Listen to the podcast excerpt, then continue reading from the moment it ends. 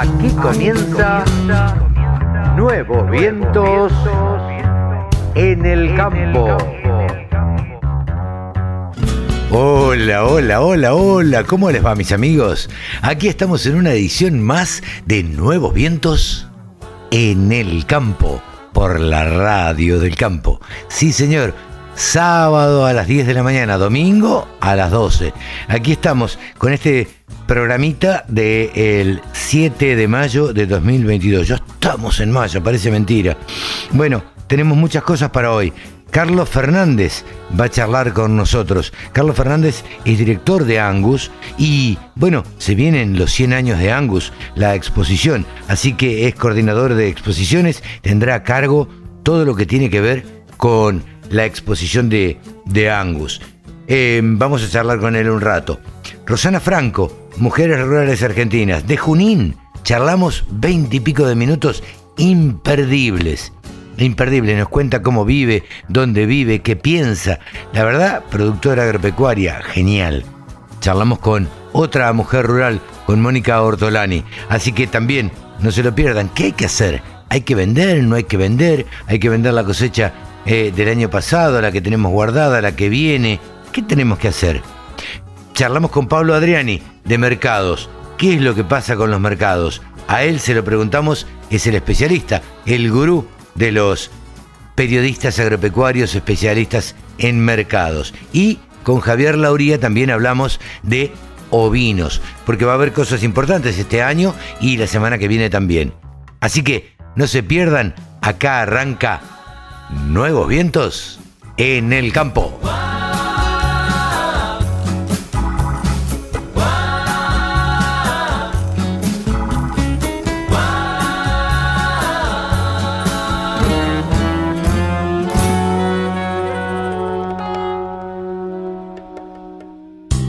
La radio del campo. Única emisora con programación 100% agropecuaria.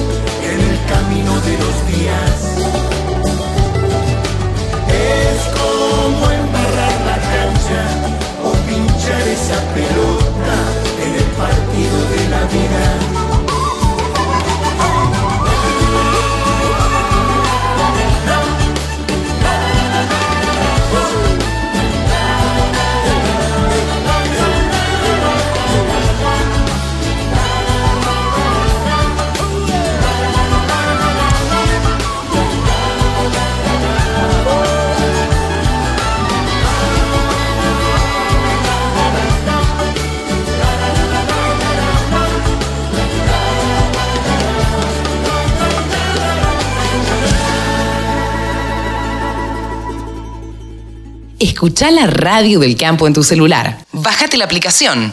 Es re fácil. Mónica Ortolani es casi, casi, casi a esta altura del partido les diría que la madrina de Nuevos Vientos en el Campo, porque la consultamos cada 15 días y la verdad es que mm, nos da gusto, mucho gusto siempre charlar con ella porque tiene una mirada, eh, bueno, bastante distinta, diferente de, de- de algunas, de algunos aspectos que a nosotros nos gusta y nos gusta eh, charlar con ella. Hola Mónica, ¿cómo estás? Hola Carlos, ¿cómo estás? Un placer y un honor, un honor hablar en tu programa, así No. que eh, aquí estamos para, es un intercambio. Es un intercambio, es un intercambio. Mónica Ortolani es titular de eh, una web que se llama tonicaonline.com.ar donde le pueden eh, dejar sus mensajes, eh, pueden comunicarse con ella y además es columnista de Salvador de Estéfano. Entonces, bueno, esto la hace posicionar eh, bueno, en un lugar muy importante. Tiene una mirada, bueno, como, como coach, como contadora también, está analizando siempre los problemas que, que tenemos todos los argentinos. Moni, eh, me decías que esta mañana estuviste mirando, yo no pude, sinceramente por cuestiones de trabajo, mirando eh, del sur al mundo eh, un simposio que se hacía eh, y en la que eh, lo organizaba en su mayor parte eh, Fernando Vilela. Contanos un poquito. Sí, la verdad que mira, fue un, placer eh, escuchar porque te amplía mucho la mirada, la verdad que eh, exponentes de primer nivel, no solamente de Argentina, sino también de, Brasil y el mundo. Eh, y la verdad, ampliando la mirada en ver las oportunidades que tanto Argentina como la región, o sea, del sur, ¿no? Brasil, Paraguay, Uruguay, tenemos para dar respuesta eh, a lo que el mundo hoy necesita, que es, son los alimentos y, es la energía. Y, esto lo hemos hablado en otras columnas. Yo incluso el año pasado escribí en la oportunidad cuando Emiratos Árabes empezó a hacer eh, inversiones eh, en el sector alimenticio, cómo la seguridad alimentaria ya en la pandemia, ya con la pandemia, empezó a tomar una importancia relevante en la agenda geopolítica de las naciones. Eh, y, el conflicto bélico, o sea, la invasión de Rusia, Ucrania, en actores tan importantes, eh, no solamente para la provisión de trigo, sino eh, también para la provisión de fertilizantes. Es, Sabes que, bueno, Brasil eh, importa el 85% de los fertilizantes y de los cuales el 20% proviene de Rusia y Bielorrusia. Entonces, eh, ¿qué importancia eh, geopolítica tiene? en las naciones, la importancia de que actores tan importantes hoy no los podamos tener en escena, y con tanta incertidumbre, ¿no? Porque no sabemos la, la, guerra cuándo va a terminar, cómo va a terminar, si va a terminar, si se va a extender, eh, si eh, Rusia va a seguir eh, cerrando el grifo a, Europa. y entonces también esto abre todo un interrogante en quizás, quizás por un lustro, hablaba uno de los, de los, de los disertantes, en un poco esa agenda del reemplazo o la transición a energías más renovables, quizás por un lustro quede en stand-by, porque hoy ya sabes que, por ejemplo, hasta China u otros países, para solventar estos temas, quizás están volviendo a, al carbón. Claro, claro. Eh, sí, parece mentira, digamos, uno lo piensa en lo inmediato y en lo que puede suceder hoy, digo, hoy es, es, es hoy o el año que viene. Eh, pero esto va a tener consecuencias a largo plazo, no es que empezó ahora y termina acá y terminada la guerra, suponiendo que terminara en el corto plazo, eh, se soluciona todo. Esto eh, va para largo. Exactamente, sea, las consecuencias en el mediano plazo, pero a la vez ver la gran oportunidad que tienen los gobiernos de tomar este problema que hoy tiene el mundo, que es asegurarse la, la suficiencia alimentaria, eh, la oportunidad que tenemos para poder dar respuesta a esa necesidad del mundo y que es una oportunidad para catapultar no solamente a Argentina, sino también a todos los países de la región. Porque hoy muy bien hablaba eh, Fernando y, y decía vos, fíjate, tenemos vaca muerta, ¿no? Con, una, con un reservorio de gas increíble que podríamos estar, eh, mm, si lo podemos extraer y procesar, estar fabricando la uria que a lo mejor Brasil está necesitando. Brasil no tiene el recurso, pero puede tener los fondos. Entonces, ¿cómo si los, los países los gobiernos de los países empiezan a trabajar en una agenda estratégica común, podemos avanzar en el desarrollo de toda la región. Entonces, bueno, es una mirada geopolítica más amplia, muy interesante, eh, que es para, digamos, desgranarla y escucharla con, con más atención. Eh, y, en esto también el productor agropecuario, también en este contexto, que sabes que también un poco por algo también se llama tónica mi, mi consultora, porque siempre trato de focalizarme en las fortalezas, en lo que suena eh, más fuerte. Eh, y, la gran oportunidad que tiene también el, productor agropecuario, que más allá de que sabemos que siempre quiere eh, eh, gestionar productivamente mejor y hay que sacarle el sombrero de todos los avances tecnológicos y que también esta pandemia nos coloca en la importancia de la agricultura de precisión, porque en un contexto de, escasez de fertilizantes, vamos a tener que producir más con menos. Entonces, ¿qué importancia tiene la aplicación de las nuevas tecnologías? De la incorporación de las nuevas generaciones, ¿no? Que a lo mejor el abuelo, el papá, bueno, no se amigan tanto con la tecnología, pero hoy los jóvenes sí que están más abiertos. Entonces creo que todo apunta a trabajar de una manera más colaborativa, eh, más, eh, más integrada y también a gestionar mejor la comercialización, que es lo que siempre hablamos en estas columnas. Y hoy Roberta Pafaro dijo, dijo algo muy importante que dijo, nadie que está en rojo va a ir a escuchar una eh, conferencia o va a invertir en una nueva tecnología. Eh, y entonces, y es cierto, por eso también desde estas columnas siempre lo que propiciamos es cómo gestionar mejor la comercialización. Eh, en mi última columna que escribí hace 15 días, bueno, a río revuelto a salir a pescar, todavía siguen siendo muy buenos los precios a pesar de la caída que hubo esta semana que el lunes, que hubo una caída grande en soja, eh, y cuando yo saco la cuenta, eh, pensando en la cantidad de toneladas que, hay todavía sin fijar precio, eh, pensá que hay 8, 8 millones 8,4 millones de toneladas de soja vendidas sin fijar precio y 8 de maíz. Ah, y, eso me daba, eh, y eso me daba, con la caída de precio que había, con la caída de precio, me daba que era el equivalente a 190 cosechadoras. claro. ¿No? Porque eh, porque, porque estaban vendidas sin fijar precio. Entonces todavía seguimos con eso. Y todavía te digo, hoy a números actuales hay 35,5 millones de toneladas de soja sin fijar precio de esta campaña y 32,2 de maíz de esta campaña sin fijar precio. Claro. Y todavía los precios siguen siendo buenos y, muy buenos. Eh, y igual con esto de seguir siempre, yo siempre digo que no decidan con la foto de la última campaña, siempre replicando la misma receta. Yo creo que esta es una campaña para mirar con ciertos ojos, endeudarse por conveniencia, porque guay que si ven, si vos lo miras así por arriba, sí, tasa del 45, 40, con una inflación o una devaluación del 60 es pan comido, pero cuidado que a la próxima cosecha, los valores en dólares que tenés son bastante más bajos. Claro, sí, sí, sí. Hay que, mirar, hay que mirar el futuro también. hay que mirar el futuro. Entonces, exactamente, entonces digo, yo siempre digo, la cuenta que tienen que hacer es cuántas toneladas necesitan para o comprar la maquinaria o comprar los insumos. Entonces, bueno, me acuerdo hace dos meses atrás cuando yo le decía a un productor, mira, te conviene hacerlo con disponible, si todavía tenés, tenés bastante. Claro, y si tenés... te miran con ojo y dicen, pero ¿cómo? Pero ¿cómo? Si me convenía endeudarme. Y bueno, mira, ahora en este contexto te convenía más hacerlo disponible. Eh, y ahora, bueno, hay que mirar muy bien los números cuando te hacen las propuestas económicas, eh, más que todo cuando compran maquinaria, tienen que leer muy bien la letra chica. Me ha pasado que productores que, y pero no, la tasa en dólares eh, es a tasa cero.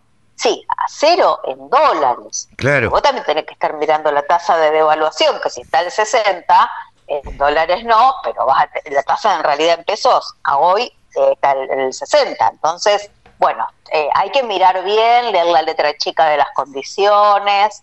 Eh, así que bueno, eh, como siempre desde estas columnas tratamos de que siempre le quede más dinero en el bolsillo al productor y, y, que, bueno, viste, a veces porque querer acertarle al máximo de precio termina paralizado no haciendo nada. Sí, claro. Creo que es mejor ir haciendo, eh, como siempre lo hablamos, tener un buen promedio entre la campaña e intercampañas. Porque sabemos que hay campañas que te van muy bien, campañas que te van más o menos, campañas que tenés precios altos. Bueno, esta es una campaña con buenos precios. Sin duda. Eh, así que, que bueno. Sin duda. Eh, y, y, Ahora, ¿vos le recomendás ahora al productor Moni, vos le recomendás endeudarse? Mira, tiene, hay que mirar muy bien la tasa y también depende mucho, por eso que tienen que trabajar mucho con los flujos financieros. Yo lo ah. que hablo, el endeudarse por necesidad, bárbaro, si es que vos no tenés, no te va a quedar otra que endeudarte y si vos me decís, y bueno, trata de buscar financiamiento en pesos porque la devaluación no sabes cuándo va a llegar. Está, y vos tenés un activo dolarizado. También, por ahí si haces ganadería o si tenés eh, tambo, eh, bueno, tú está en pesos, con lo cual, eh, digamos, es mejor endeudarte en pesos que en dólares. ahora, si es por conveniencia, eh, por, por conveniencia, o sea, mirando las tasas, tenés que mirar eh, también muy bien tu, tu, flujo de fondos y no es para embarcarte a endeudarte así de cabeza como fue el año pasado. Claro, claro, claro. O, u otros años que convenía endeudarse. Ahora hay que mirarlo bien porque también depende si vos tenés eh, capacidad de almacenamiento o no, porque muchas veces cuando vos le tenés que restar los costos de almacenamiento no te conviene porque tenés un diferencial muy bajo. Claro, claro. Eh, y, bueno, así que hay que mirar muy bien, eh, cada situación es muy particular. Y hacer eh, los números. Contactar, y hacer los números muy finitos.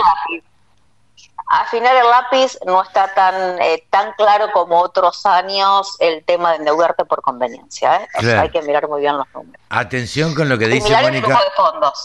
Claro, atención con lo que dice Mónica Ortolani. Hay que saber endeudarse también. ¿no? Exactamente, te conviene endeudarte siempre y cuando la, tasa del valor futuro de tu activo supere a tu tasa de financiamiento. Y hoy eh, mm, está para mirarlo, porque tenés muy, muy buenos precios actuales. Eh, así que bueno, como todo es un promedio, yo sí digo, no, no, hay que seguir una sola... Eh, fórmula. Para, muy arriesgado, de seguir una sola fórmula.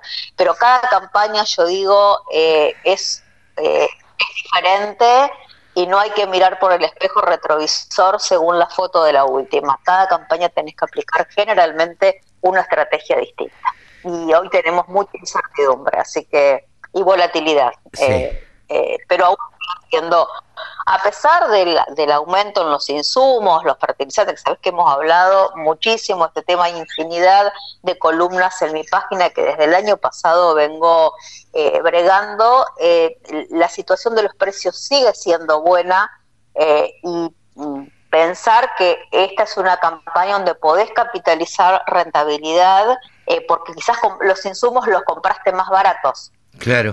Y ahora cuando tenés que comprar para la nueva campaña vas a tener los insumos más caros. Ya tenés los insumos más caros. Sí, claro. Si aún no los compraste. Entonces, y ser muy efectivos en la aplicación. O sea que eh, mm, tienen que consultar a su ingeniero agrónomo, también consultar a su contador por la gran presión fiscal que, que tenemos. Entonces, como siempre les digo, eh, integren la mirada productiva, la impositiva y la financiera.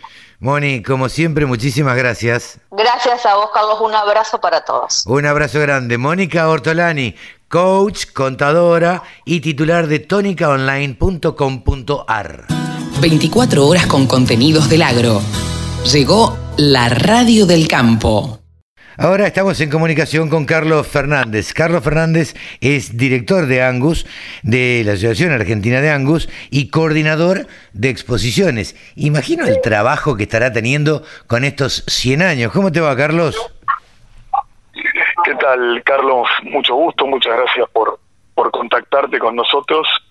Y bueno, vos lo dijiste, sí, la verdad que estamos teniendo un, un trabajo tremendo para, para poder llegar al mejor final en esta en esta celebración y en este festejo que queremos hacer desde, Angus para, para poder después de dos años de estar planificándolo poder cumplir con, con esta con esta meta de, llevar adelante el centenario eh, les quedan poquito, te quedan, digo, para terminar de organizar todo, poquitos días, ¿no?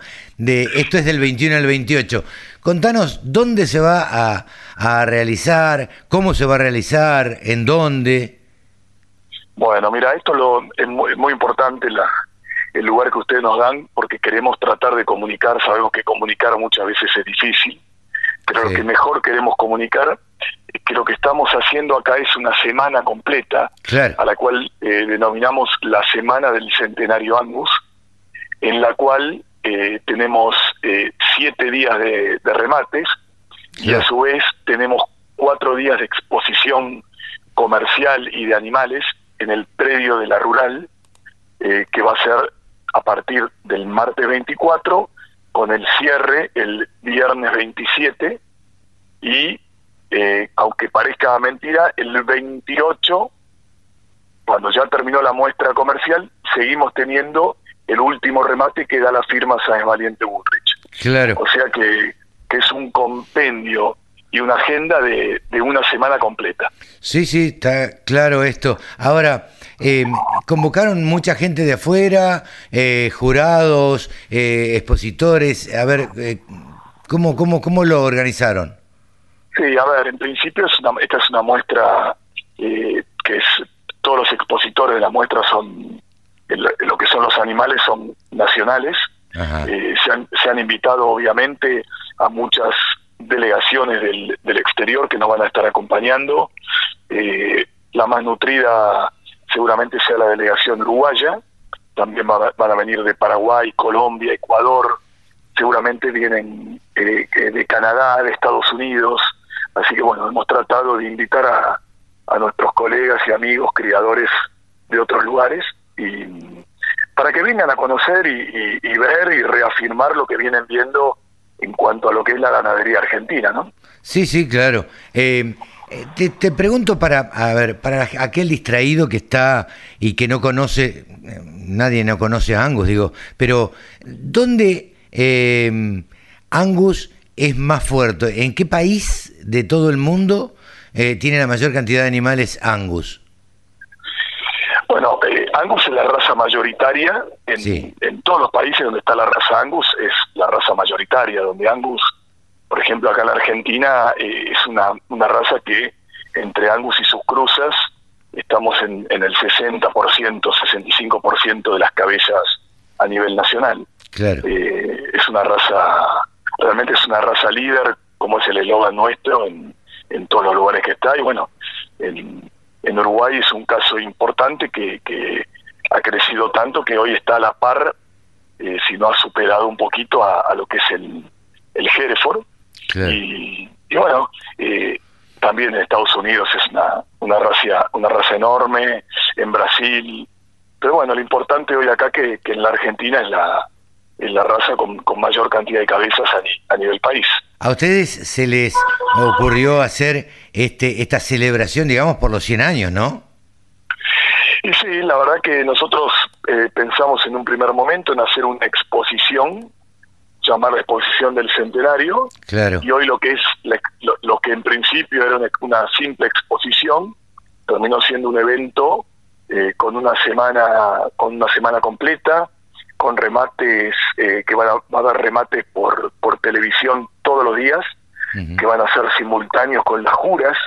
Vamos a tener tres días completos de jura. Eh, vamos a tener eh, charlas técnicas, tenemos eh, tenemos 50 expositores comerciales que compraron stands para, para poder estar dentro de la muestra. Y eh, la estamos haciendo en el predio de la rural, que bueno, uno de los predios más importantes que creo que tiene el país. Sí, sí, y, sí. eh, claro, y con, y con la variante la- y la novedad que los animales de jura de bozal, todo lo que sea jura de bozal, se va a jurar en una pista indoor, o sea, una pista Ah. bajo techo den- dentro del galpón. Mira vos. Eh, eso es bien novedoso, ¿no? Sí, sí, sí, claro, claro. Eh, reiteramos esto porque la verdad es que para nosotros es muy importante, del 21 al 28, siete días de exposición, hay que mantenerlo, Carlos, ¿no? Te espera un buen baile.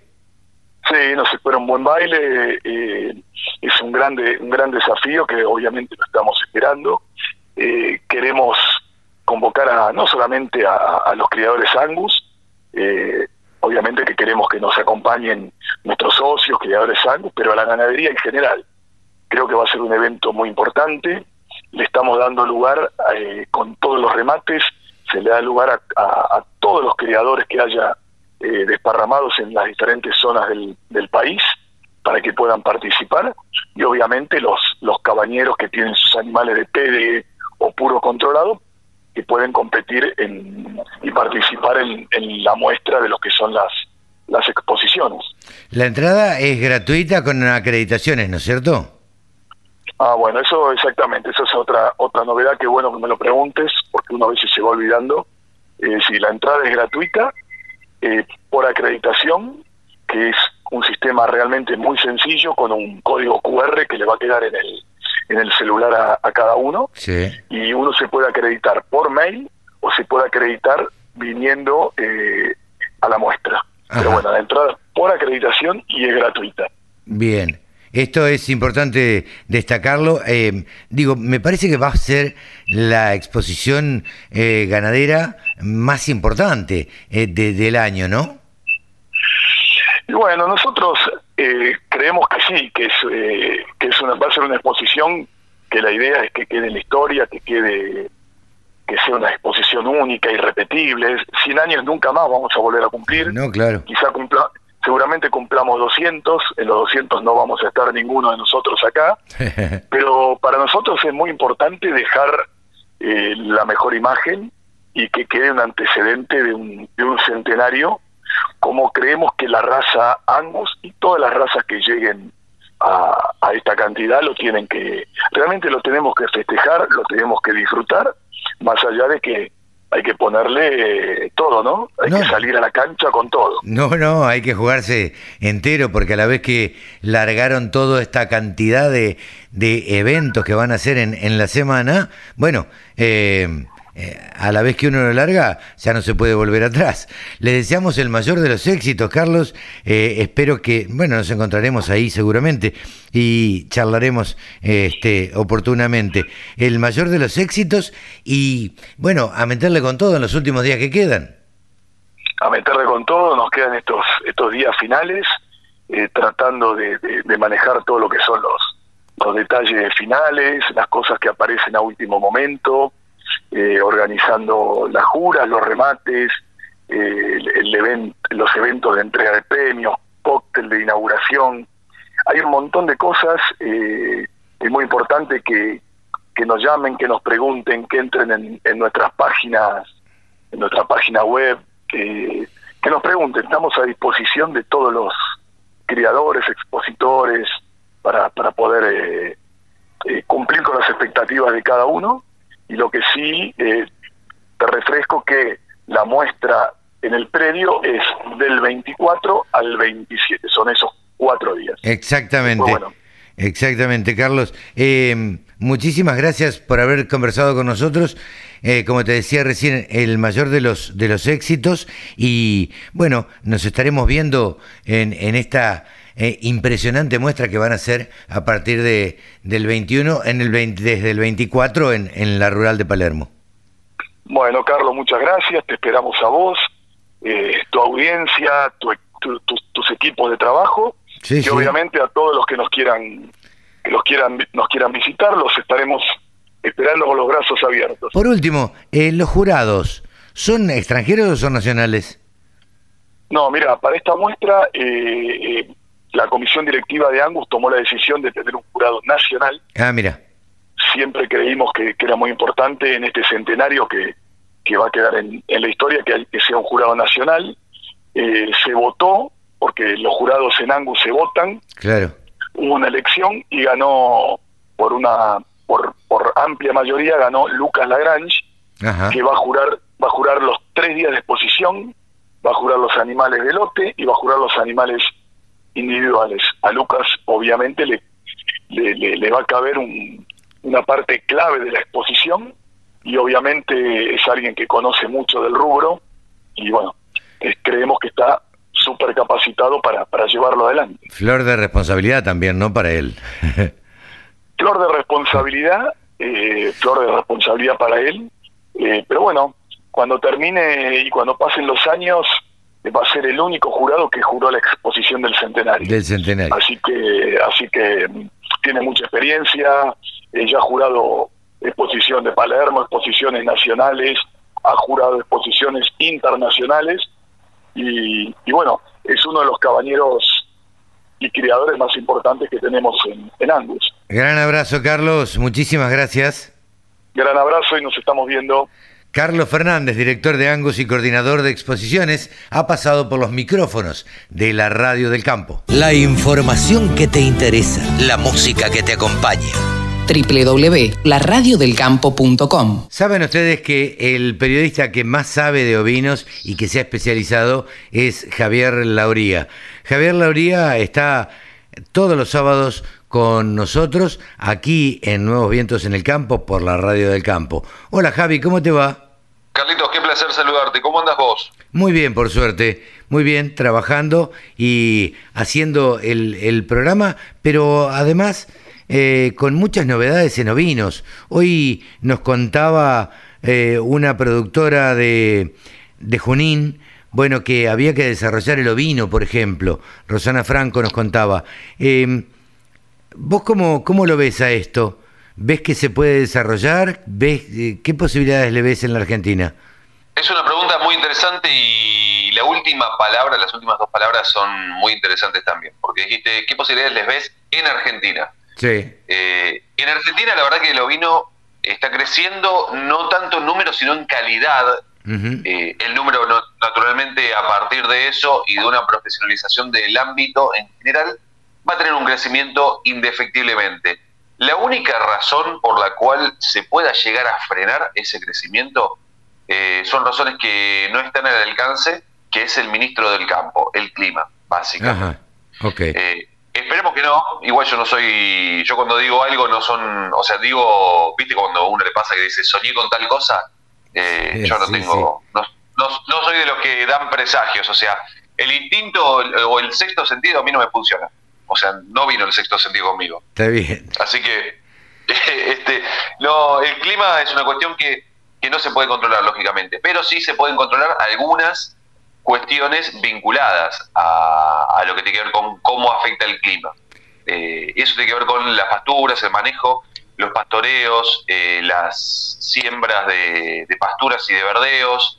Eh, ahí sí, uno tiene a su alcance la posibilidad y lluvias mediante y lindo, lindos soles en algunos momentos mediante tener un aprovechar mejor lo que son lo que son las tierras. No es fácil en zonas como Patagonia, lugares hostiles y lo sabrán. Claro, sí, sí, sí. Eh, hoy justamente hablaba con eh, Rosana Franco, una productora integrante de Mujeres Rurales, una productora de Junín, y hablaba justamente de, de los ovinos, el, la capacidad de desarrollo que podía haber en un futuro para, para los ovinos.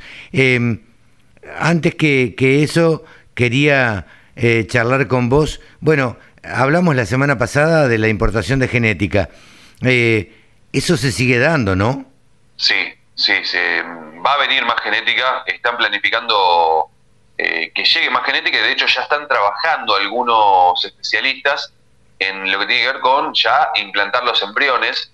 lo van a estar haciendo en estos días. Hace, ¿Cuándo hablé? El miércoles hablé con, con Andrés Buffoni, que bueno, algunas notas en nuestro canal de YouTube, y hablé con él y me comentaba que mm, estaba viajando para, creo que si no me equivoco es el INTA Esquel o INTA Bariloche, ahora no quiero ser impreciso, pero no me queda otra, para hacer la implantación de embriones de la raza Texel. Ah, Llegó material genético de Texel, así que va a trabajar en eso, junto a Martín Villa y Demián Ceballos. Ellos son de INTA y bueno, la idea es seguir renovando y tengamos en cuenta zona como Esquel, Bariloche, eh, son zonas frías. Así que una pauta de que el Texel se, la banca en el frío. Sí, se adapta. Eh, Javi, el Día del Ovino, ¿se va a festejar en la rural o se va a celebrar en la rural? Sí, efectivamente, estás adelantado con los datos, me gusta.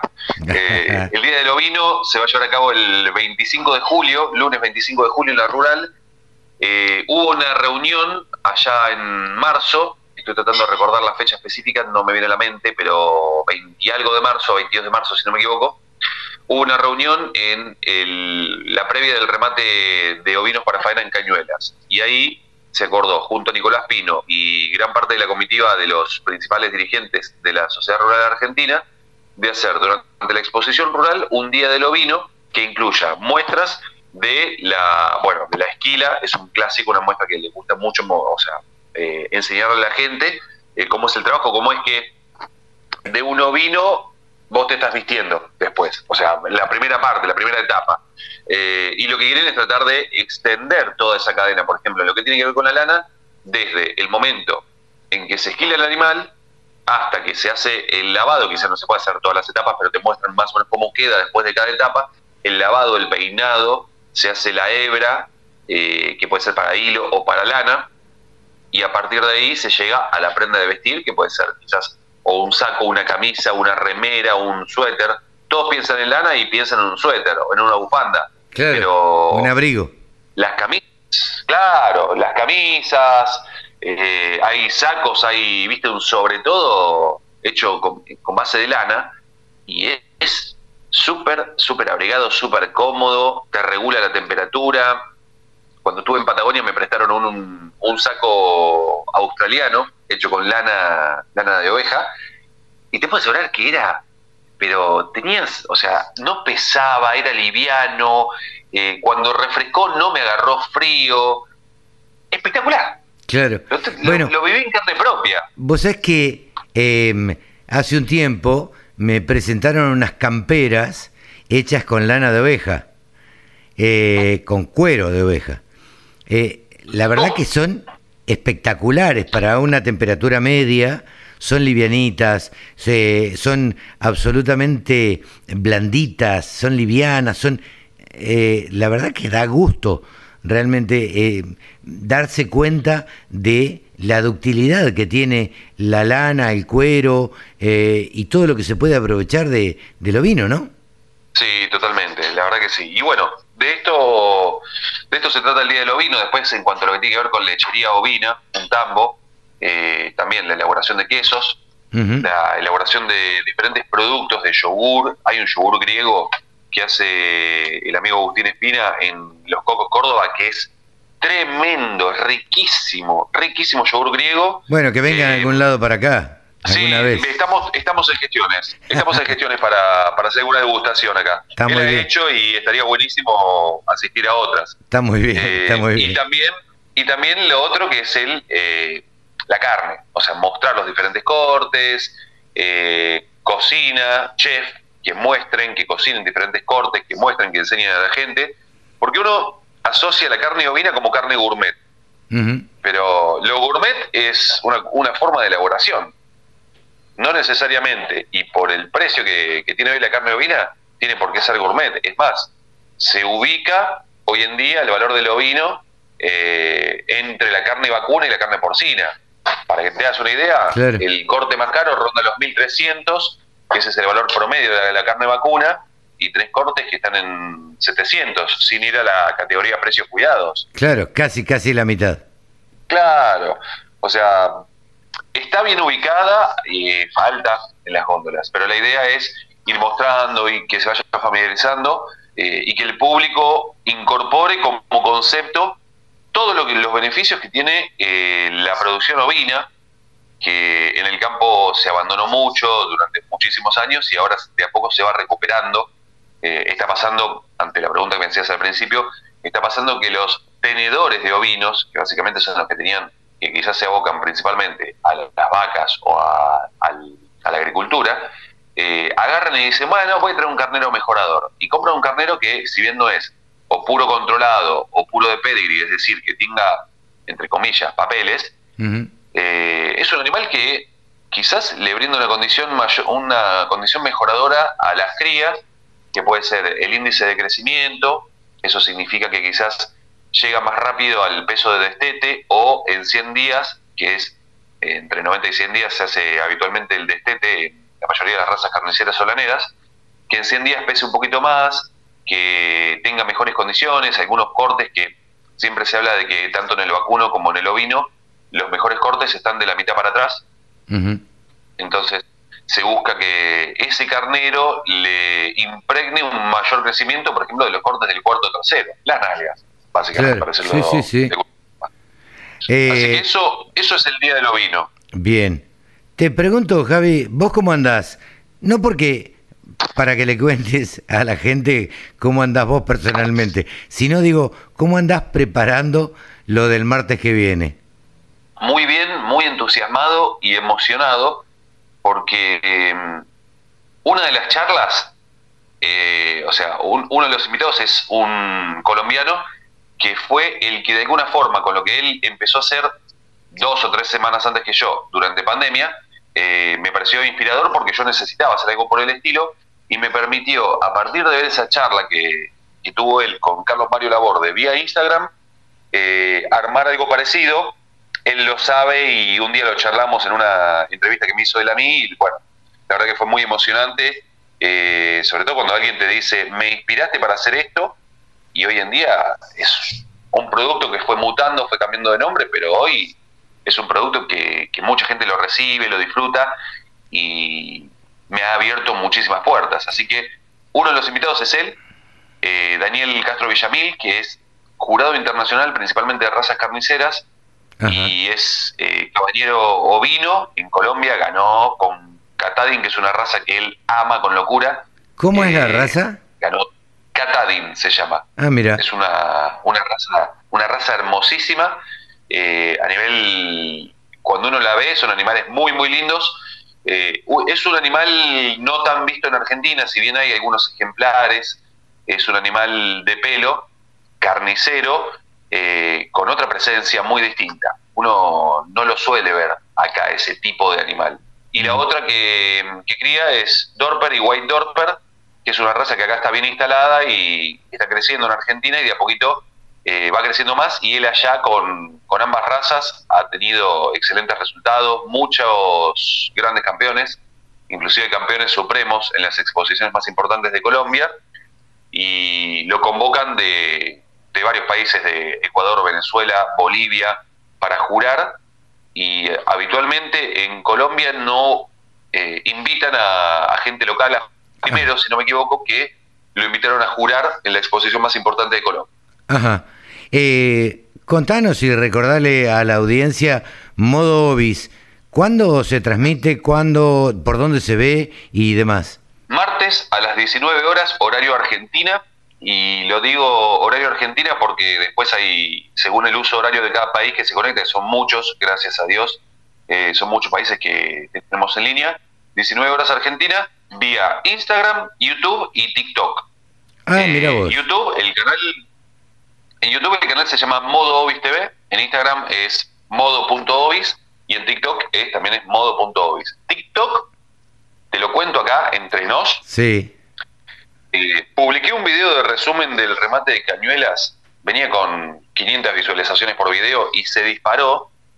No me preguntes por qué, porque la verdad que no lo sé del todo se disparó a 11.000 visualizaciones. Eso da una pauta de que hay gente más interesada en los ovinos. Sí, y, da la pauta también, me parece, eh, Javi, que eh, hay que ir en la, comunicación hoy en día, obviamente ha cambiado, todos debemos cambiar nuestras cabezas y que, a ver, eh, la aplicación TikTok, que pareciera ser para videitos y para y para diversión y nada más, eh, está empezando a ser una aplicación también de información.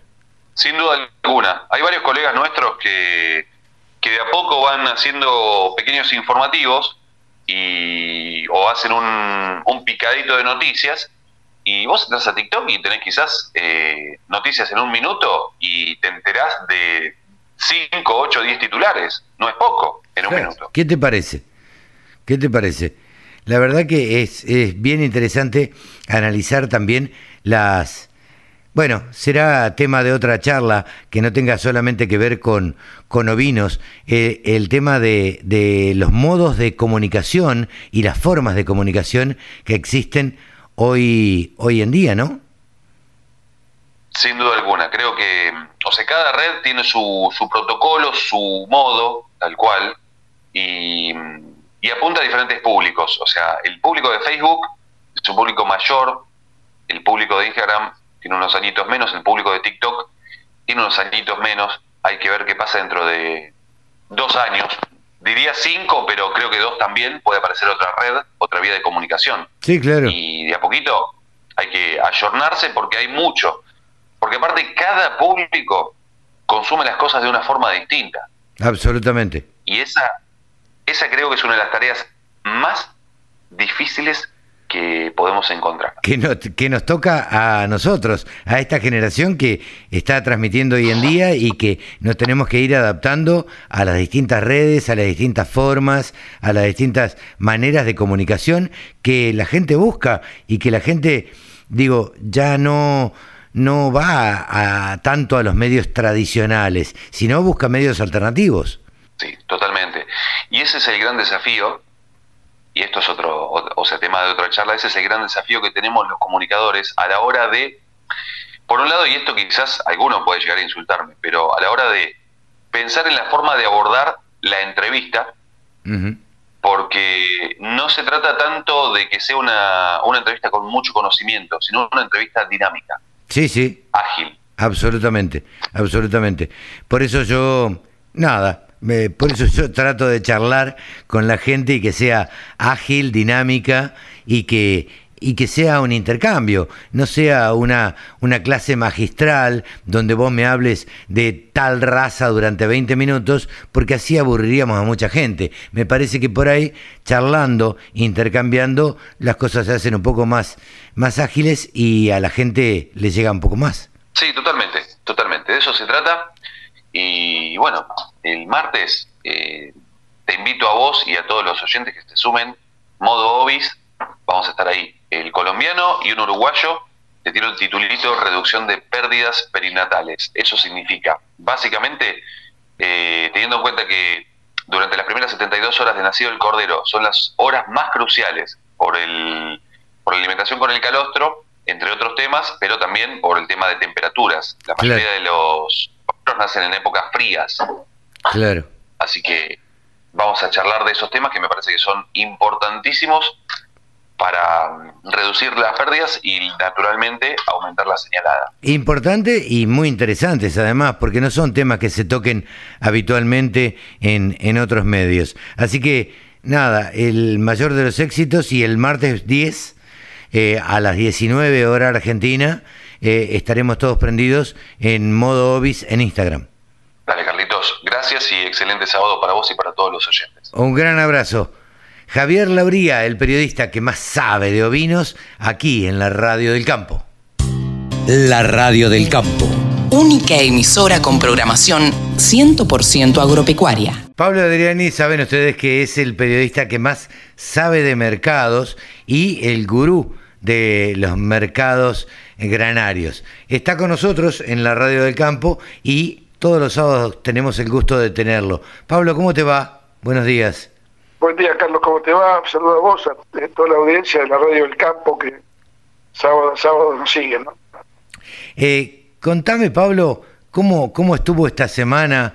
Eh, a ver, estas semanas que están teniendo subidas, bajadas, eh, cosas medio raras. Me da la sensación a mí, desde afuera, sin conocer, sin, sin tener tanta, tanta información como la que tenés vos, que están bastante volátiles los mercados, ¿no? Esa es la palabra, esa es la palabra, Carlos. Hay una volatilidad em, que, por ejemplo, esta semana, el lunes, la soja, todo el complejo bajó el lunes pasado. Soja, maíz, trigo, em, fuertes bajas. Eh, ya al final de la semana, la soja no, no llegó a recuperar lo que bajó el lunes. Ah, mira. Para, para darte una idea. Eh, el trigo sigue siendo un infierno en Chicago, no baja el trigo, hay un problema muy serio. El 42% de la cosecha de trigo de invierno en Estados Unidos, que es el 60% del trigo americano, está en condición mala, muy mala. Eh, los trigos de, Europa están pasando también problemas climáticos que le está afectando la evolución de los cultivos, fundamentalmente en Francia.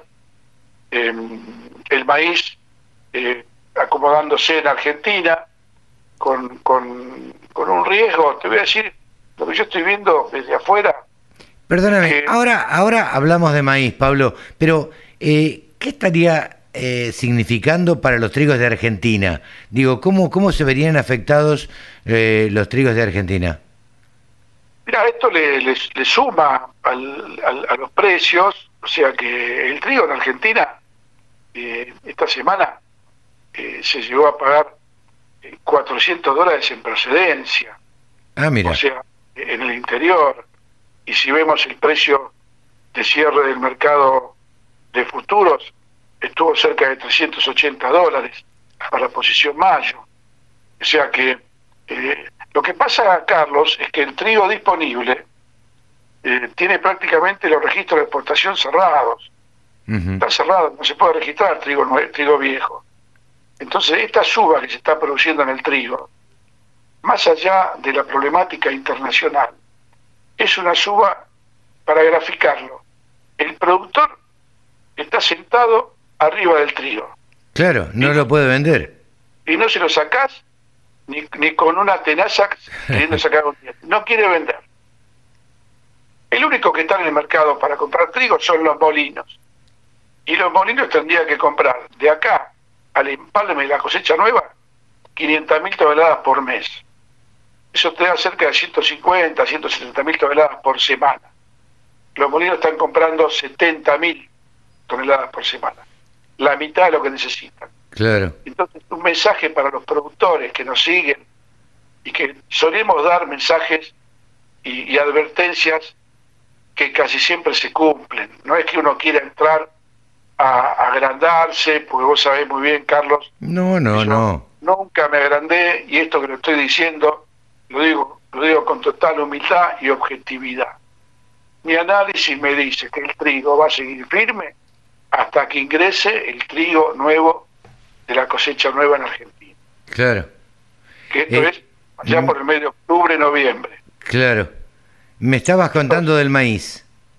Bueno, que en el caso del maíz, la situación es realmente eh, muy similar a la de trigo, en el sentido de que el gobierno no tiene registrado los registros, pero condiciona los registros de exportación nuevos a que tenga la mercadería comprada el contrato, el vapor nominado, y que esté la carga, y que esté la carga dentro de los 15 o 20 días. Entonces vos te puedes imaginar que ningún exportador tiene 500.000 toneladas en esa condición. No, claro. Tienen un vapor, 20.000, 30.000. ¿Qué quiero decir con esto? Que la exportación puede declarar a cuenta gotas. Entonces, esto que parece ser una, una, un mercado con falta de demanda, ¿sí? Choca contra la realidad de la oferta. O sea, uno diría, bueno, la exportación no genera demanda, es bajista para el mercado. Pero no, ¿qué está pasando? El productor está cosechando la soja, y se lleva un 50% cosechado, claro. y no cosecha el maíz. No cosecha el maíz porque, porque el maíz, porque la soja es más, es más riesgosa que el maíz para dejar en el campo. En cambio el maíz, todos conocemos la planta, dura, seca. Hay maíces que se cosechan en agosto, en el sur Claro. La lluvia, Sí, sí, mientras la planta aguante, digamos, uno puede esperar la, cosecha. claro, incluso en Estados Unidos eh, pasa el invierno, queda la planta parada y la cosecha en otro año. Claro. Entonces, eh, es, esa actitud del productor de cosechar soja para seguridad está restando oferta al mercado de maíz. Entonces, fíjate, los primeros cuatro días hábiles del mes de mayo eh, entraban a los puertos 650 mil toneladas de soja y entraron 400.000 toneladas de maíz. Bastante maíz, aunque parezca poco con respecto a la soja, por la situación que se está dando, que están los países de siembra de cosecha temprana, ya están a, están a punto de terminar la cosecha. Acá en una semana termina la cosecha muy temprano, y ahí tenés que saltar al mes de julio hasta que vengan los primeros lotes. Entonces tenemos una sensación de un mercado que se puede afirmar en, en Argentina. Y te doy un dato. La siembra de maíz en Estados Unidos está en un 14%, contra el 44% del año pasado. Caramba. La ventana de siembra de maíz en Estados Unidos termina la primera semana de junio, con el 95-97% sembrado. La situación, esto Chicago no lo está viendo, porque Chicago está viendo una baja agosto-septiembre de 20 dólares. Chicago increíblemente para mí, que estoy a 12.000 kilómetros de Chicago, y no, estoy viendo yo con, con, los mapas y con los informes de Luda, Chicago está reaccionando como que, como que el maíz no tiene ningún problema en la siembra. Ahora yo saqué la cuenta. Si, si llega a haber una caída del área adicional de 4%, que es un millón doscientas mil hectáreas menos, Estados Unidos entra en corazón, porque la, producción, la producción cae 30 millones de toneladas y el mercado de maíz que hoy está Beris en Chicago, no sé por qué, Beris es bajista, los productores que nos van, nos van conociendo, es un mercado bajista, eh, se convertiría en un mercado alcista, bullish, como decimos en la jerga. Entonces, estamos, el maíz está eh, en la cubierta del Titanic. En cambio, la soja, disculpame que, te siga, si el maíz baja un millón y medio de hectáreas más, la soja sube un millón y medio de hectáreas más. Claro. Entonces, esto es bullish para maíz, alcista para maíz, y bearish para soja. Entonces, acá viene la mala noticia de la semana. La mala noticia de la semana. La soja cerró a 420 dólares aproximadamente eh, a, fines de semana, 4.30 para ser más exacto. ¿sí? Pero el precio de paridad de la industria aceitera es 410. Claro. O sea, lo que tendría que pagar la industria para salir hecho y no perder plata es una soja de 410 dólares. Vos me agarrás en un café a solas y te digo, Carlos, de 410 a 400 lo tenés al toque. Claro.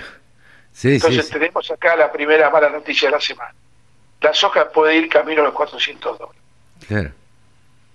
¿Y qué le dirías vos, Pablo, a...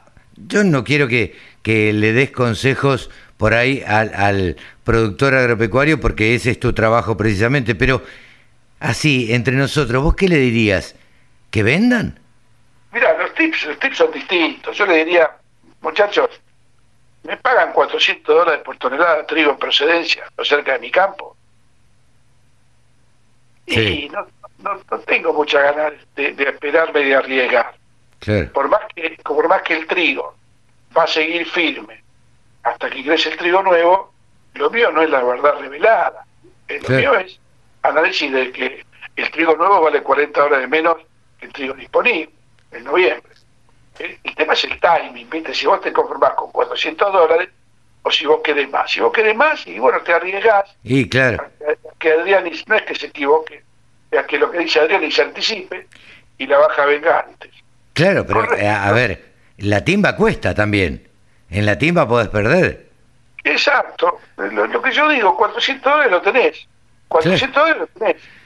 Y, pienso que va a subir a 430. 430 no lo tenés. Claro. Que quede claro. Una cosa es pienso lo que va a subir y otra cosa es que me pagan hoy con tanto isonante. Perdóname, una cosa es lo que deseo que vaya a subir. Exacto, exactamente, con un poquito más de profundidad en la semántica. Y otra cosa es la realidad del mercado, lo que me están pagando hoy. Sí, sí, sí. En el caso del maíz, yo, como yo dudo mucho que Estados Unidos pueda revertir este atraso en las siembras, sin estar en el terreno, no, tengo la más pálida idea, no vi ningún mapa de los condados, de los estados. No, está bien, claro, eh, está bien, Pablo, pero eh, vos estás diciendo, para esta misma fecha, el año pasado estaba sembrado el 44% y ahora está solo sembrado el 14%, bueno, estaría indicando algo. Nadie mueve la cola, o sea, en, ese, en esa indicación es donde decimos, bueno, yo maíz no vendería, no vendería. Claro me gustaría tranquilo. Aparte, el mercado de maíz tiene una corrida alcista de julio a diciembre. Entonces, con más razón, no lo vendo el maíz tardío. Estamos hablando siempre de maíz julio-agosto. Sí, sí, sí, claro. El maíz, disponible lo pueden vender hoy a 260 dólares. Sí, es sí. un precio de fantasía. El, final, el final tip de la soja es el más difícil de todos, es el más jodido, pero la soja ha venido perforando, perforando la baja calladita y con cara mirando para otro lado, haciéndose la boluda, bajó 25 dólares en la semana. Ahora recuperó, a fin de esta semana recuperó 4 o 5 dólares, pero el precio de paridad de la industria, que es 410 dólares, que puede ser 400, es un número que asusta. Sí, claro. para soja yo te diría, mira, si te pagan 4.30 por soja disponible y te gusta el número y te cierra, sí, sí, te sirve. porque en definitiva hay 35 millones de toneladas de soja en manos de productores y va a haber cuando termine la cosecha sin precio, sin vender. Claro. Eh, la verdad es que es que siempre nos das estos tips, Pablo, y, da gusto escucharte. Así que, bueno, nada, la semana que viene eh, volveremos a charlar a ver cómo, cómo siguen los mercados, porque esto da para hablar, claro, da para hablar, da para analizarlo todas las semanas. Exactamente, y muy variable todo, como decía vos, esto es muy volátil. Eh, yo creo que el lunes pasado la baja que hubo en Chicago fue la, liquidación de los fondos No nos olvidemos que la posición mayo está cerrando, ahora cerró esta semana, y es una típica baja de liquidación de posición de los fondos. Creo que la semana que viene podemos ver algún, algún tipo de recuperación. Hablando fundamentalmente de maíz y soja. El trigo es un fierro, no va a bajar ni en Estados Unidos ni en Argentina. Pero la soja es la que puede tener alguna chance de recuperación. Claro. Pablo, te agradezco mucho y nos volvemos a encontrar la, la semana que viene. Buenos festejos.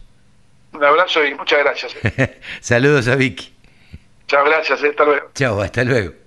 Pablo Adriani, el gurú de los periodistas agropecuarios, analistas de mercados, pasó en la radio del campo. Con un solo clic, descarga la aplicación La Radio del Campo.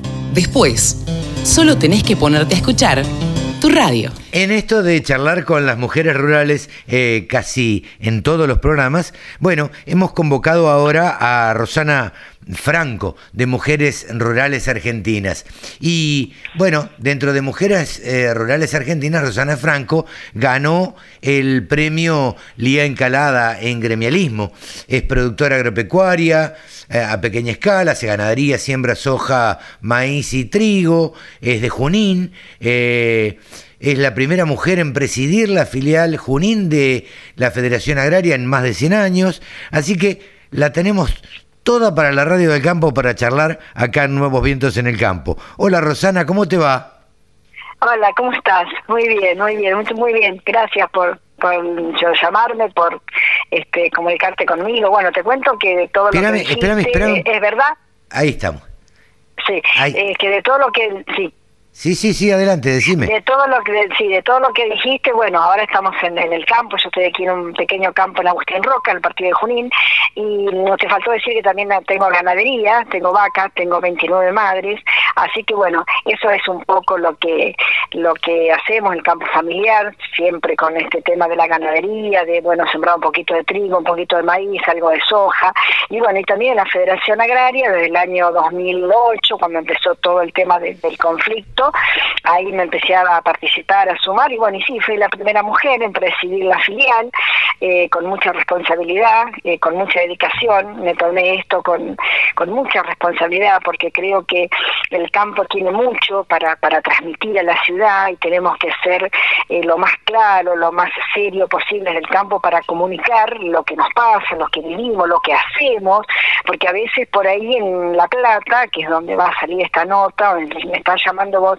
Quizás a lo mejor la gente no, no tiene la precisión de lo que pasa aquí en el, en el campo, lo que sufrimos con el clima, eh, con los caminos, con la inseguridad rural que también existe, si bien ahora estamos bastante bien aquí en Junín, pero bueno, todas esas cosas que nos pasan y me parece que eh, a través de la Federación Agraria puedo comunicar todo eso. Claro.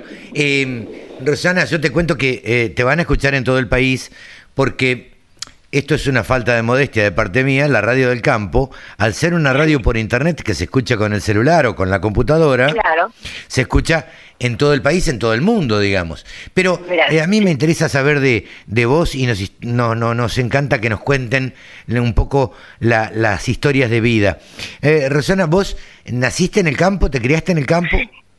Sí, sí, mira, nosotros la historia familiar nuestra tiene que ver con mis abuelos, que mi abuela paterna ya vino de España, eh, y después se casó y todos sus hijos nacieron en el campo y mi papá siguió con la actividad agropecuaria. Y por parte materna lo mismo, todos este, mis abuelos eh, pequeños agricultores, que tienen un campo cerca en Rojas, y después sus hijos siguieron. Y nosotras, que somos tres hermanas, mujeres, eh, también estamos en esta actividad agropecuaria. Si esto es el campo, es para mí es un sentimiento, es algo que lo vivo desde, desde muy chico, porque nací, como decimos, acá en el campo, mi papá tenía tambo, eh, que después lo vendió, y después siguió con la ganadería, y bueno, entonces esas cosas que uno las va viendo desde de, pequeño, y de los padres siempre atrás de los animales, eso nos lleva a tener este cariño por la tierra y por los animales también en particular. No, sin duda, eh, para los que nacimos en el campo, eh, mi caso es así también, eh, siempre tenemos ese cariño y, vivimos anhelando, en mi caso, el campo. Eh, y, no sé, en mi caso yo cuando veo un caballo trato de montarlo, este, cuanto puedo ir al campo voy, y, a uno le quedan ese tipo de cosas. eh, como imagino, habrás hecho el, el, colegio, por lo menos el primario, en alguna escuela rural. Mm, este... Claro, no, yo ya la escuela primaria eh, la hice ya en la ciudad de Junín, que ah, está muy cerquita, eh, claro, porque mis hermanas mayores iban a la escuela secundaria, entonces mi papá decidió comprar una casa en la ciudad y ahí yo empecé ya en, la, escuelita en Junín. Pero mis hermanas, claro, fueron ya a una escuela de pueblo, de aquí de Agustín Rojo, una, una escuela de, de, de prácticamente. Sí, sí, claro. Que bueno, que lamentablemente no están quedando muchas escuelas rurales. Eh, todavía hay alguien, hay escuela aquí en el partido Junín, hay escuelas que las mantienen con mucho sacrificio, eh, los productores, los vecinos, y bueno, existen, pero tienen un problema muy serio eh, que tiene que ver con los caminos, que a veces no hay buenos caminos para llegar a la escuela, la, la, falta de conectividad hoy es otro gran otro gran problema. Sí, sí, claro. Otro gran problema. Las escuelitas, lamentablemente, hoy algunas pueden seguir eh, si hace un esfuerzo muy grande la cooperadora eh, y los productores, y bueno, y, puede llegar la señal a veces de, de internet. Y lo, mismo nos pasa a nosotros los productores acá este, en el campo este año, que se implementó el sistema de la carta de porte electrónica, Claro. ¿Cómo haces? bueno, y eh, bueno, claro, aquí por ejemplo, donde estoy yo en este momento, estoy hablando con vos, hay buena señal porque estamos en un lugar intermedio entre el pueblito y la ciudad de Junín.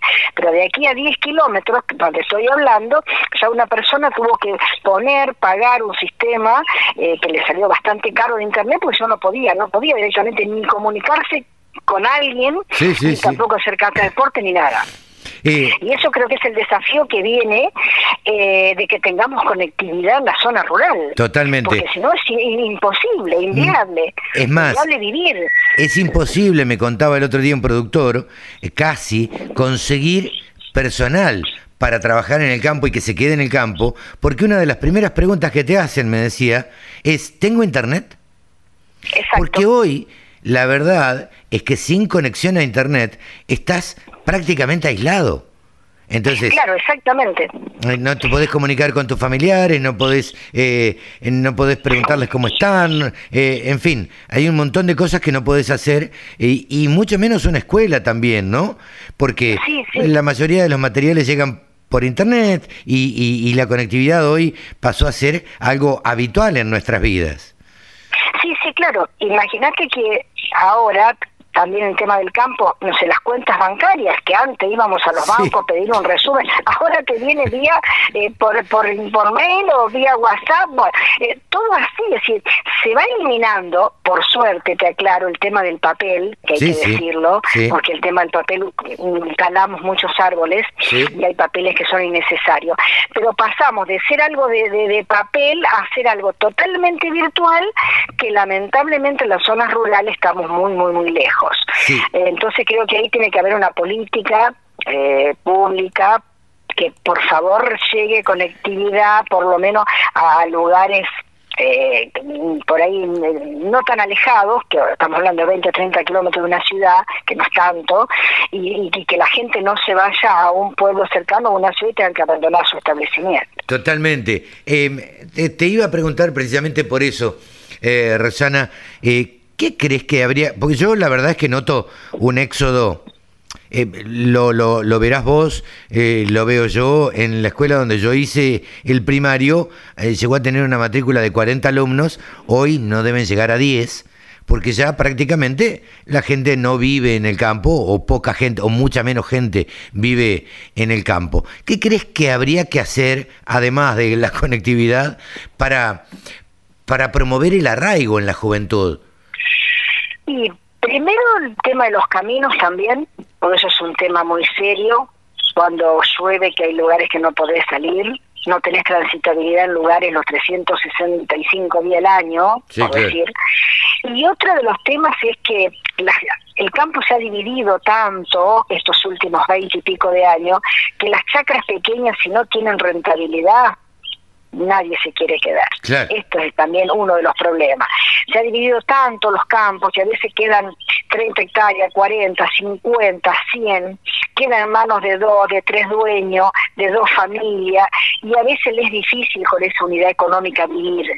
Y más aún si a veces se quiere hacer alguna cosa alternativa, ¿no? Porque hay producciones a veces alternativas, pero a veces no son fáciles de hacerlo, no son fáciles de, de comercializar el producto, y entonces eso lleva a que la gente, si no tiene una posibilidad económica, y sumado a todo lo que hablamos, termina yéndose a una ciudad. Sí, claro. Y creo que acá la, la política que tiene que venir es del fomento a la producción de lo que sea.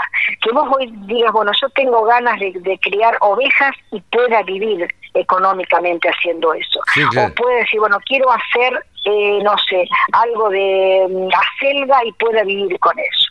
O quiera, no sé, tener unas gallinas, ponedora y pueda vivir con eso. Yo creo que todo va a ser para ahí, va, pa- pasa por ese lado.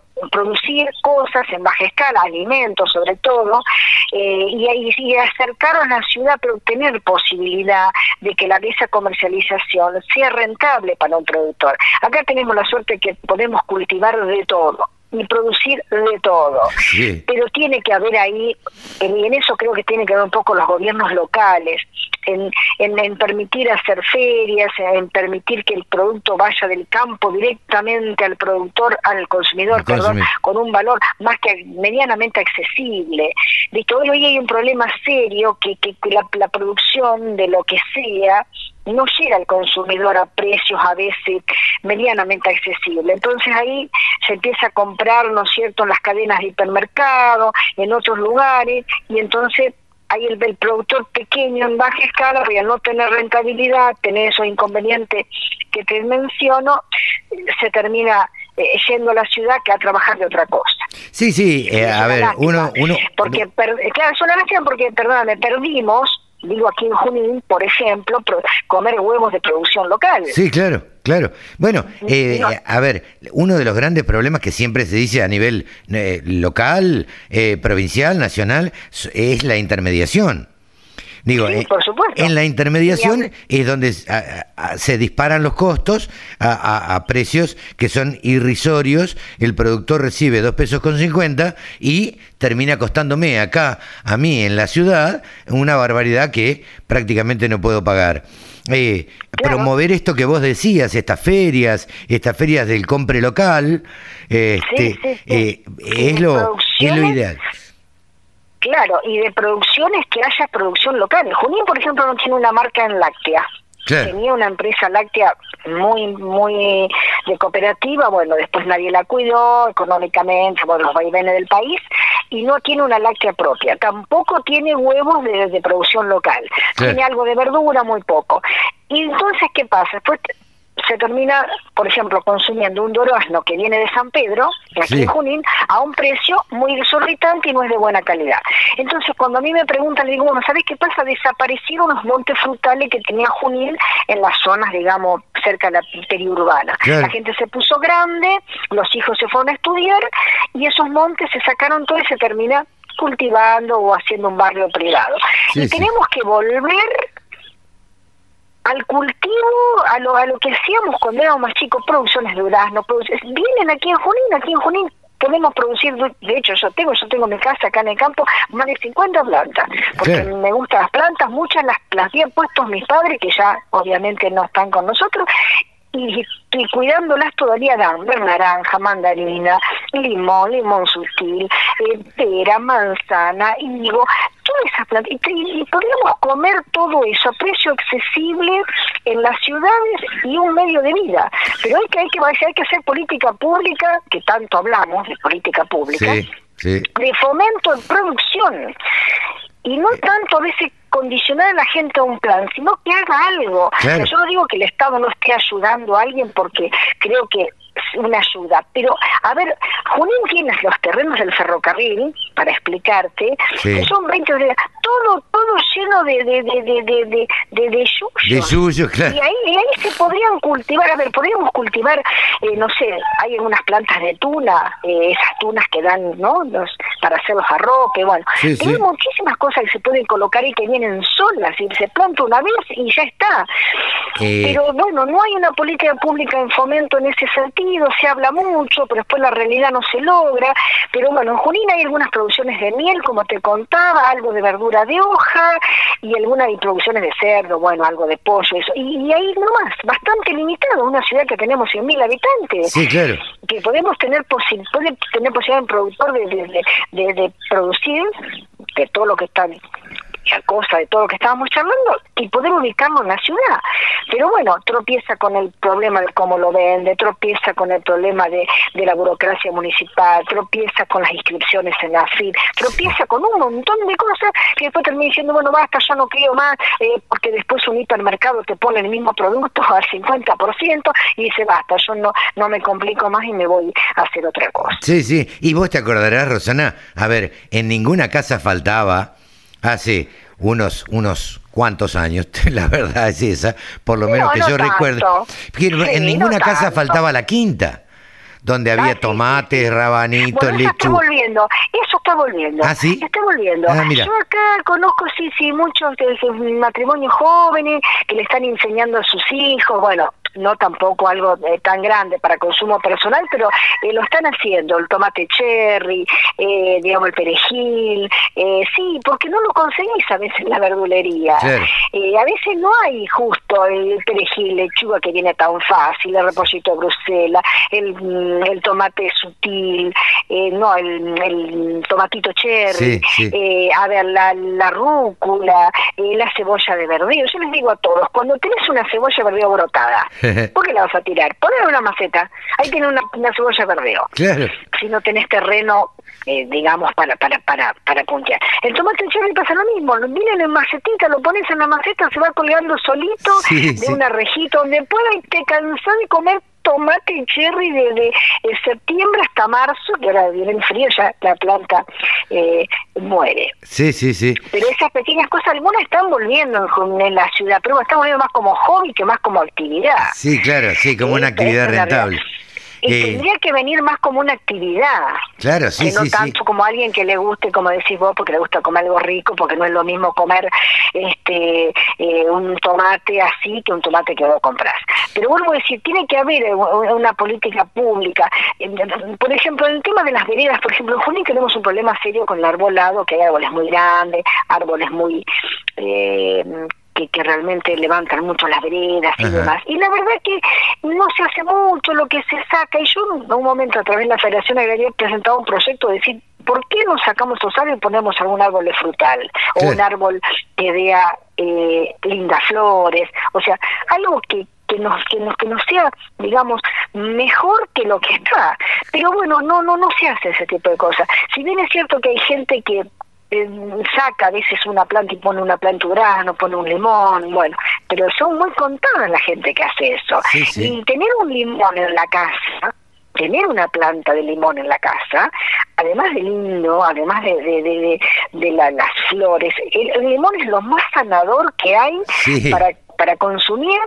Y si uno tiene una plantita de limón sutil que, que ni siquiera digamos ocupa demasiado lugar o una planta común y está haciendo digamos teniendo una linda planta ornamental, da fruto, creo que hay que empezar un poco también a hablar de esto, ¿no? De, de, querer vivir medianamente eh, bien o con una calidad de vida haciendo estas cosas. Sí, claro. Pero son pasos que hay que hacerlos. Rosana, vos que vivís en el campo eh, y que tenés una un, un campito, eh, ¿Cómo, ¿Cómo ves a tus colegas? ¿Cómo ves a los productores agropecuarios cuando charlas con ellos? Porque uno tiene la vida en el campo, digo, y, se junta con, con, los pares. Cuando vos te juntás con, con tus pares eh, hoy en día, ¿cómo, ¿cómo notás a los productores? ¿Qué, ¿Qué pulso les tomás? ¿Están contentos? ¿Están descontentos? ¿Más o menos? Eh, ¿Cómo los ves? A ver, el productor hoy está muy preocupado por el tema de los costos en dólares en cualquier actividad. Claro cualquier actividad, desde producir verdura, desde la ganadería y desde producir soja.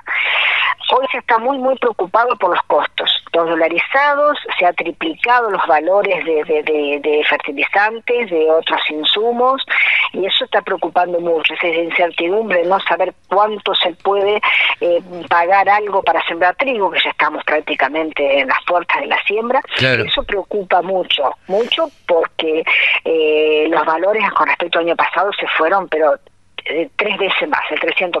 Eso eh, al productor lo preocupa mucho. Eh, después lo, lo, preocupa mucho también la inseguridad, que si bien, como te decía, este Junín está bastante controlado con la mesa de delito y demás, pero bueno, es un tema preocupante.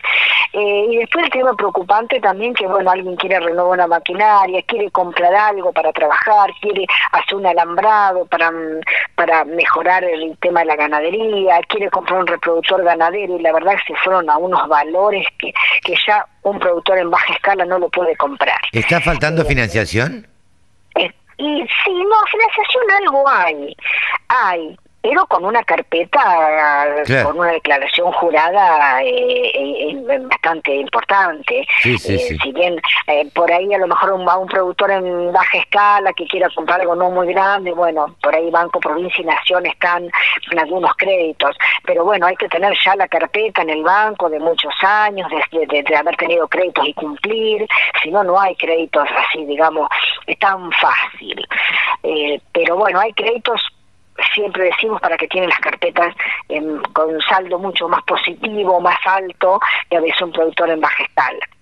Pero está ayudando mucho ahora las tarjetas agropecuarias, porque viste que como están las tarjetas para la ciudad, los bancos también tienen eh, tarjetas agropecuarias eh, que se permite pagar la compra en un año en pesos y bueno, a veces hay promociones de las empresas, a veces más, a veces menos, bueno, y a eso, eso también ayuda, ayuda a que el productor pueda comprar algo, lo, lo cancela en pesos, y esto lo paga a veces a ocho meses o a doce meses y eso también va ayudando. Claro.